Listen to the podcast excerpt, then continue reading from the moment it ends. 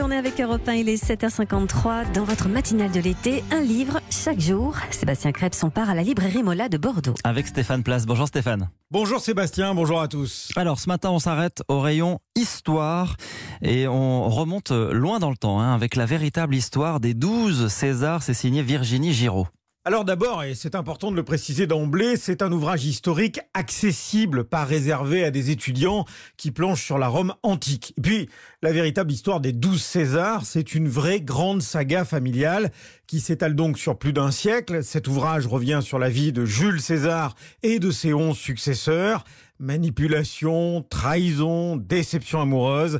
Libraire chez Mola, Jean-Baptiste Garros a adoré. Déjà, c'est un livre d'histoire très bien écrit. Virginie Giraud a cherché à l'intérieur à mêler études historiques, recherche historique et fiction. Elle consacre un chapitre presque à chacun de ses personnages. Évidemment, on balaye toute la famille des Julio-Claudiens. Ensuite, on a cette fameuse année des quatre empereurs et avant de basculer dans la dynastie des Flaviens. Généralement, les, fictions des débuts de chapitre traitent des empereurs eux-mêmes et les fictions de fin de chapitre sont des ouvertures sur la vie de personnages qu'on pourrait qualifier de secondaires, mais en tout cas qui sont très importants dans le règne. C'est un moyen pour Virginie Siro aussi de s'exprimer en tant qu'historienne. Elle peut ainsi faire rentrer la chercheuse et l'historienne qu'elle est dans cette histoire des douze Césars. Elle revient sur beaucoup de présupposés que nous avons sur l'Empire romain en termes de décadence. Le terme d'empire est assez péjoratif. Au contraire, elle montre que c'est une période d'une certaine liberté politique et justement, elle pose cette question n'est-ce pas dans ces moments de liberté que ces hommes de pouvoir se permettent tout? Et Virginie Giraud à la dimension humaine des Césars, à l'influence des entourages. L'idée dans ce livre était de revenir sur euh, le livre de Suétone, Les douze Césars, qui a été écrit au début du deuxième siècle de notre ère,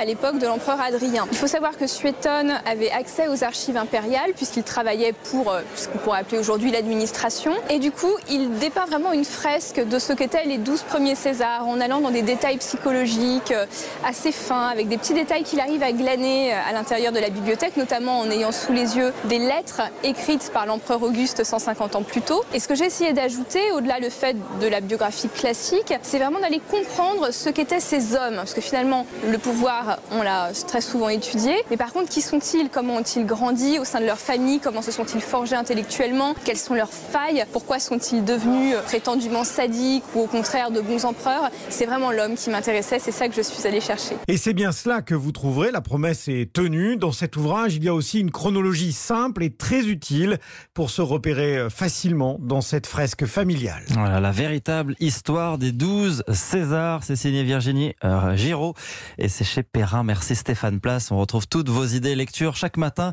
euh, aux alentours de 8h10.